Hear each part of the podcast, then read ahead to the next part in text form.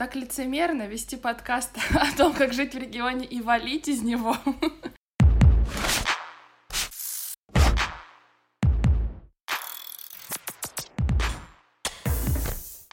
Всем привет, дорогие друзья.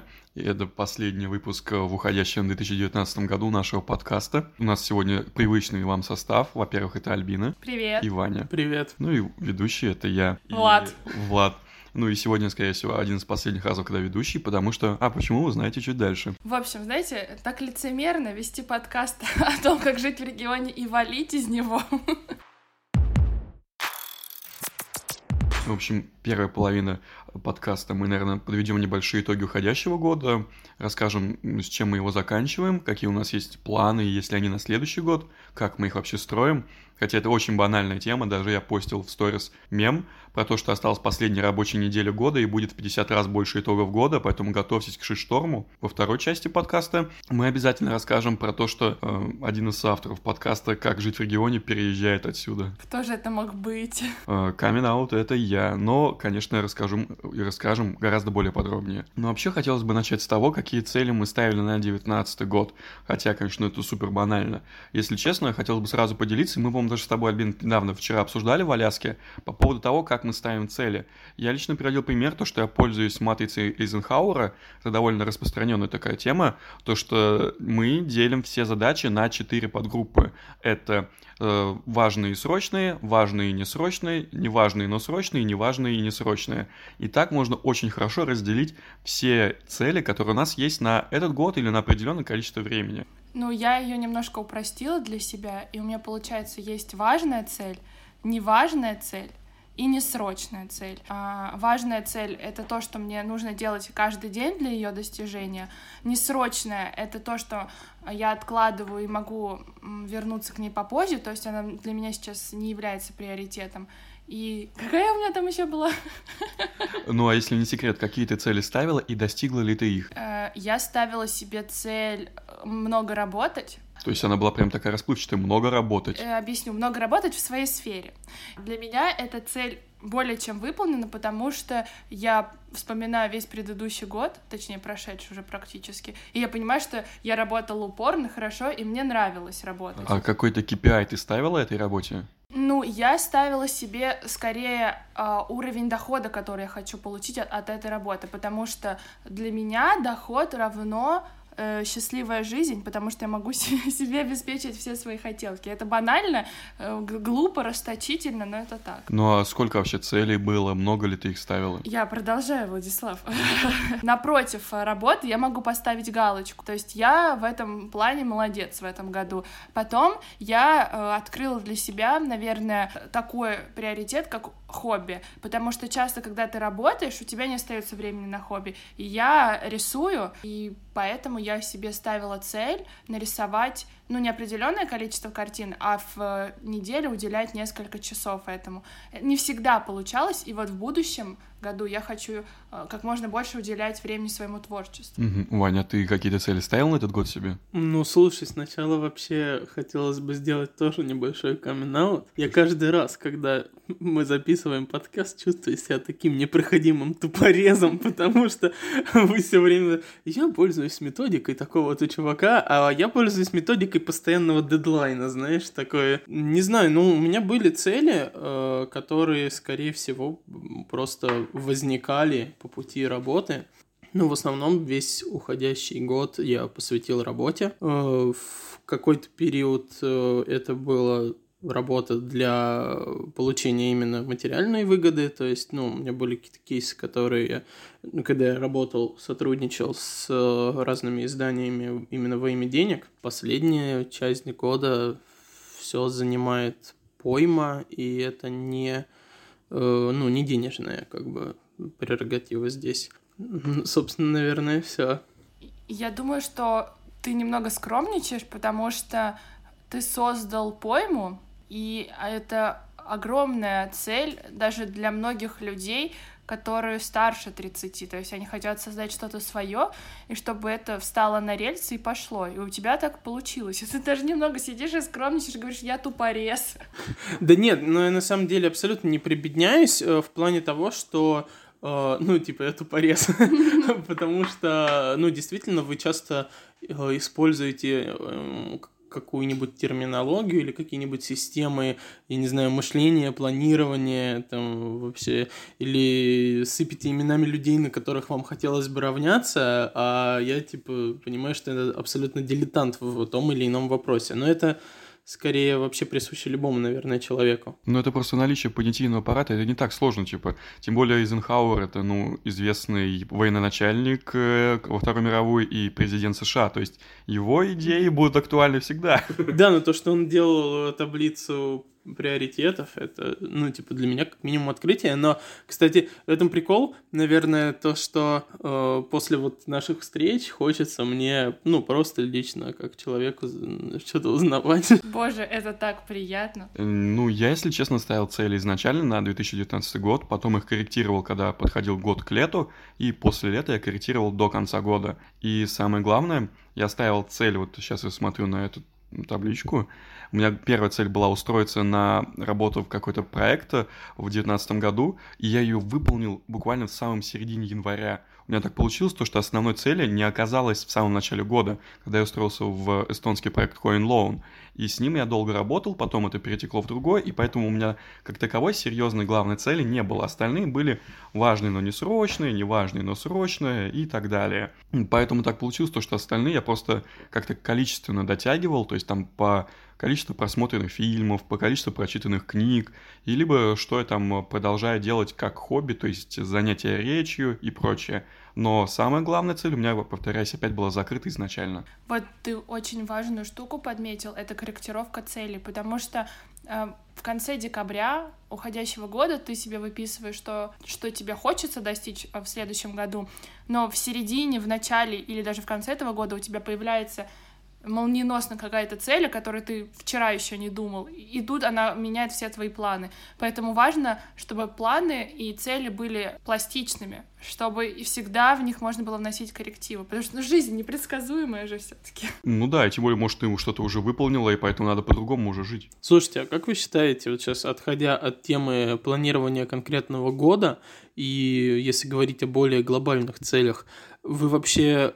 как считаете, необходимо ли ставить какую-то цель на жизнь? Начиная с небольшого отрезка времени, есть очень хорошая практика, это кем ты себя видишь через три года. То есть какой у тебя день, то есть где ты просыпаешься, как ты просыпаешься, что ты делаешь, с кем ты работаешь, с кем ты отдыхаешь. Если вокруг тебя, не знаю, жена, дети, это очень хорошая практика, но опять же повторюсь, во многих кругах она считается банальной, но в то же время она очень позволяет хорошо регламентировать, что ты действительно хочешь. Но это три года. А вот э, с практикой того, насколько бы сильно ты мог регламентировать всю жизнь, либо поставить себе глобальную цель, Сейчас, мне кажется, в этом в условиях постоянно меняющегося мира немножко посложнее. Вообще, одно из открытий для меня в этом году — это э, такое утверждение, что банально не всегда плохо. Вот э, в этом году я начала смотреть э, еще не Познер на Ютубе и, и перестала смотреть там Дудя и вот этих вот э, подобных ему. И я поняла, что когда человек задает банальные вопросы, э, но они искренние, это так круто. И также и с тем, что сказал Влад, когда ты задаешь себе банальные вопросы, простые, тебе кажется, что их даже глупо задавать, но попробуй ответить честно, и получишь вообще невиданные ответы. То же самое буквально час назад, когда мы с тобой были в магазине. Они постоянно тусят вместе, они приходят сюда вместе, уходят вместе, они что-то там обсуждают вместе, потом они идут вместе тусоваться. И что, какое вино купили, э, ребят? И, как раз-таки мы пришли к выводу, то что вот, э, допустим, у, ладно, у Рехи там 14 года вкус более насыщенный, а у Рехи 17 года более простой. Я говорю, то что не надо к этому относиться так, то что простой это плохо. Может быть, он попроще, но тебе будет легче его пить. Ну ладно, давайте вернемся к теме. Вы вообще себе записали уже приоритеты на будущий год? Я вот да, я себе расписала приоритеты, и когда я смотрю на них, я понимаю, что мне для этого нужно делать. Это именно приоритеты либо цели конкретные? Я сейчас не особо хочу говорить о целях, потому что в приоритет, вот, например, у тебя есть один приоритет, и он может включать в себя несколько целей. То есть как благосостояние, у него цель там меньше тратить, но больше и больше зарабатывать. Это уже две цели. А еще я для себя открыл такой приоритет, как эмоциональное здоровье. Раньше я на это забивала. Когда мне было лет 20, я такая думаю, блин, почему люди говорят, что важно отдыхать? Ты же молодой, ты должен работать. А когда наступает, как бы не относились к все, к все к этому термину эмоциональное выгорание и все с ним сопряженное, я понимаю, что важно научиться отдыхать, важно научиться абстрагироваться от всего. Но я, я думаю, что у вас таких приоритетов нет. А, я вот недавно на практике понял, что это важно. Прям вот, кстати, наверное, в этом же году, ну не наверное, а вот в этом году я понял, что такое. Я не знаю, э, было ли это эмоциональным выгоранием, но я столкнулся с таким случаем, что э, я работал долгое время на определенной должности, которая была достаточно рутинной, она хорошо оплачиваемая, но достаточно рутинная. И я понял, что мне это настолько неинтересно, и настолько от этого устаю, что я сам за собой начал замечать, что я ну, начинаю делать эту работу хуже. Не потому что мне лень, не потому что мне там, не знаю, что-то не нравится, а потому что, ну, я такой человек, что даже если я прихожу в рутинное дело, то сначала, ну, я им все равно горю, потому что, ну, мне интересно, такой новый проект, какие-то новые вообще возможности, новый опыт, а потом я понимаю, что, ну, все, вот этот потолок, и, ну, конец.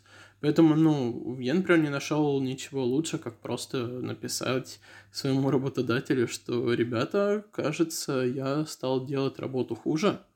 Вот, хотя у, а, у них не было претензий ко мне, но, ну, как мне кажется, что либо ты делаешь что-то максимально круто, либо уже не делаешь это и уходишь в какую-то другую сферу. А, я не то, что, знаете, типа, из людей, которые так любят похвалу, но мне нравится быть ценным э, работником, где бы то ни было. И у тебя это как больше ценностный подход. То есть я лично для себя обычно выписываю, вот как последнее время, ну, если честно, я начал вести цели на год, как таковые, хотя в разных и более простых случаях, уже, наверное, лет ну, 7. Но то, что развилось это сейчас, это более точные, такие точечные, как уколы. То есть там, как вот у меня была цель, посмотреть определенное количество фильмов. И либо прочитать количество книг. Ну и, конечно, самое главное, там что-то там в машине поменять, починить. То есть я следил там, там условно, ремень ГРМ поменять. И я подошел к целям более как э, количественные характеристики цели, потому что иначе мне довольно сложно было в предыдущие годы понять, а действительно ли я выполнил эту цель, действительно ли я ну, ей занимался. Поэтому на следующий год у меня хоть главная цель уже и выполнена, опять я в этой же ситуации, потому что я действительно нашел работу, которой займусь уже с начала января, и она будет связана с переездом в Питер. Но все остальные цели, они уже более количественные, поэтому они у меня будут, ну, отличается подход немного от вашего, и поэтому э, Дорогие слушатели, если у вас есть мнение по этому поводу, пишите в комментарии, что вам ближе, это количественный либо ценностный ориентиру... Э, ориентируемый подход. Вот ты затронул как раз-таки одну из своих целей, которую ты уже выполнил, даже не вступив в Новый год. Переезд в Питер. Давай чисто сердечное признание. Почему ты сваливаешь из родного Волгограда? Ну, давай, давай.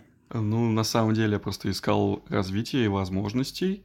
И, по крайней мере, в моей сфере я понял то, что долго на удаленке не протянешь, потому что надо все-таки быть ближе к телу этих проектов, и это было одним из условий, которые ставил сам проект, то, что необходимо мое личное присутствие у них в офисе. Поэтому я взвесил все, ну, как про и контра, и принял решение, то, что действительно стоит переехать, и самое главное, и самое сложное, то, что переезжая не я один, а приезжает еще мой друг, с которым меня снимает и монтирует все ролики, и мы еще и перевозим с собой проекты, то есть нам те каналы, YouTube-каналы, с которыми мы сотрудничали, надо будет обустроить весь цикл работы еще и в Петербурге. Кто не знает, э, о чем говорит Влад, послушайте второй выпуск нашего подкаста, там его кейс о том, как он ушел из администрации города, стал региональным блогером, у него YouTube-канал, Твиттер, кстати, там же он рассказывает, как абсолютно не обязательно переезжать из региона, чтобы развиваться в своей сфере.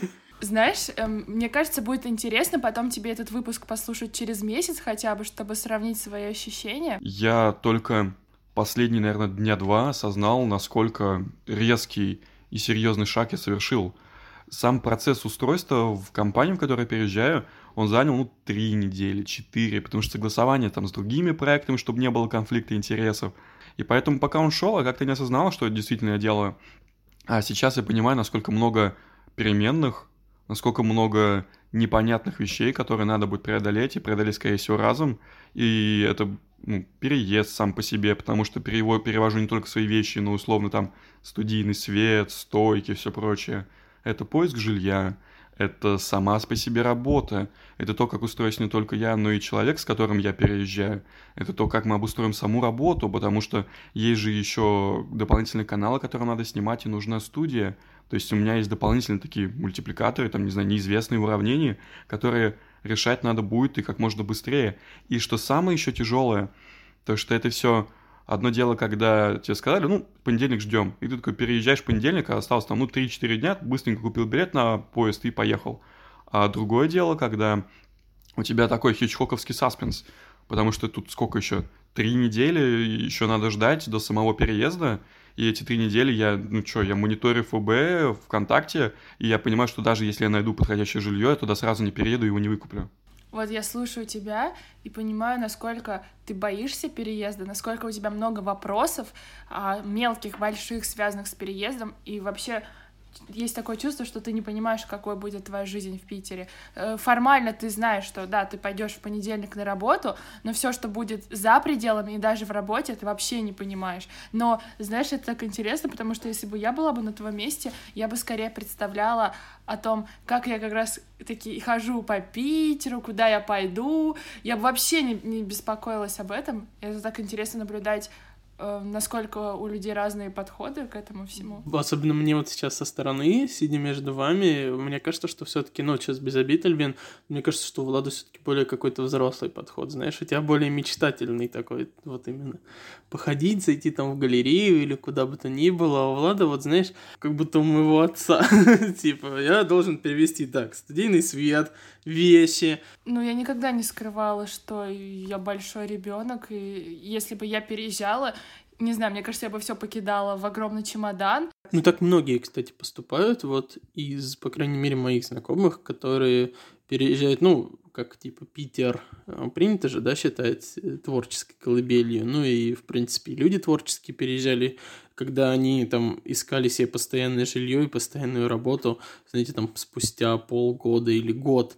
А до этого там просто полгода жили, например, там два дня у одних знакомых, недельку у других, здесь подработали, там как-то что-то нашли, какие-то э, варианты. И, ну, я не знаю, вот ты, Влад, как считаешь, э, ну, для, для тебя осесть там это важно, то есть найти прям вот хорошее жилье сразу, чтобы вот знать, что я буду сюда возвращаться там сколько-то лет или там, я не знаю, сколько ты будешь работать, какой у тебя договор. Ну, скорее на первом этапе я не думаю о том, насколько долго осесть, я думаю о том, то, что какие банальные задачи надо решить. То, что приехать к другу, которым, с которым я договорился, что первое время я перекантуюсь у него, пока буду ездить искать квартиру. Плюс единственное, что точно еще я знаю, то, что когда и где мне надо быть на работе. То есть э, первый выход на работу и что я, скорее всего, там буду говорить, свои идеи пичить там. И работа будет состоять в том, то, что это, ну, условно известные на пространстве СНГ и за рубежом фирмы, которые занимаются э, началом торгов определенных криптовалют на биржах. Вот можно так сказать. Ну и проводят разные раунды финансирования в виде IO, ICO, об этом я говорил. То есть фирма достаточно хорошая, плюс непосредственно не проводит крупную конференцию Blockchain Live – то есть они известны на нашем пространстве, плюс постоянно бывают за рубежом.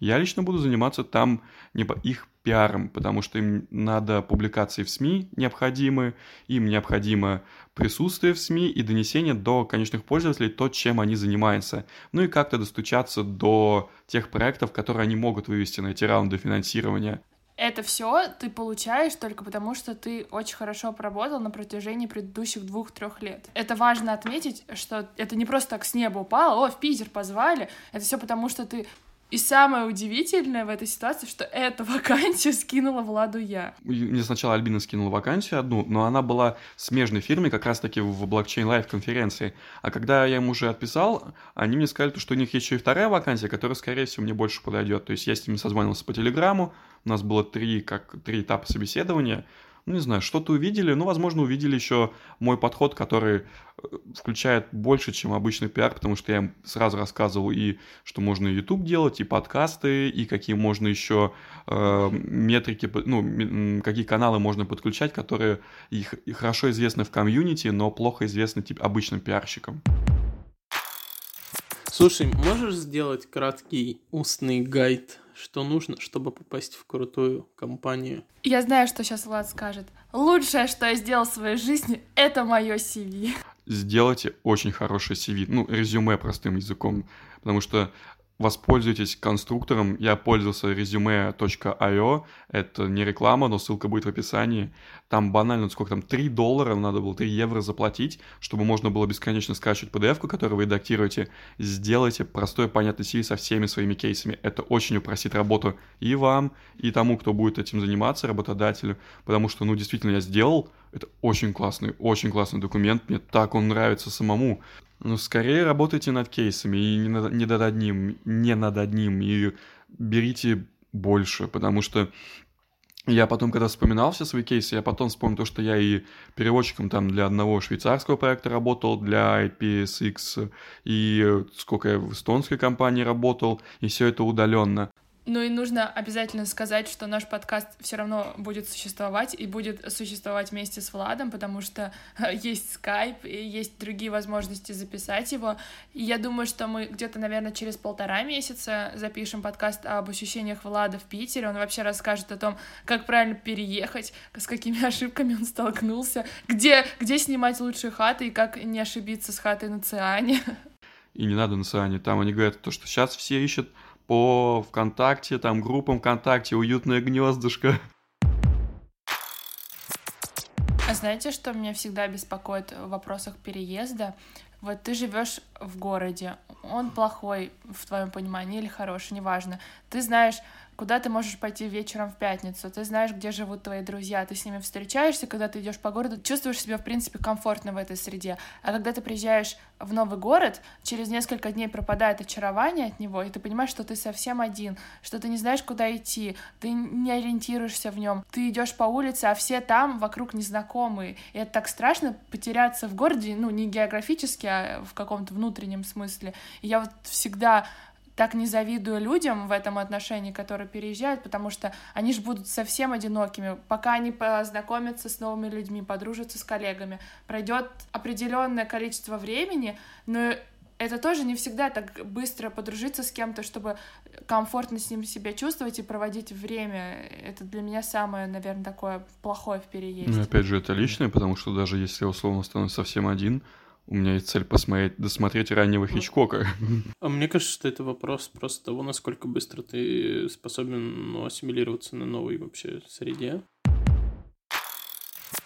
Ну, в общем, дорогие друзья, хочется поздравить вас с наступающим Новым годом, 2020-м, пожелать до Нового года или во время поставьте уже цели, добейтесь всего и слушайте наш подкаст, ставьте оценки, лайки. И Альбина еще хочет что-то сказать. Часто мы как бы плюем на себя и думаем, блин, вот поработаю там до 12 ночи, встану в 6 утра, да пофиг, 6 часов посплю, а иногда и 5, иногда и 4, ой, да ладно, э, неважно, на самом деле это все важно. Важно, во-первых, спать. Очень после... важно, Ася Казанцева. Да, посмотрите лекцию Аси Казанцевой про сон, мозг и все такое, и заботьтесь о себе, да, это мое главное пожелание. Ну, я тоже что-нибудь пожелаю, наверное.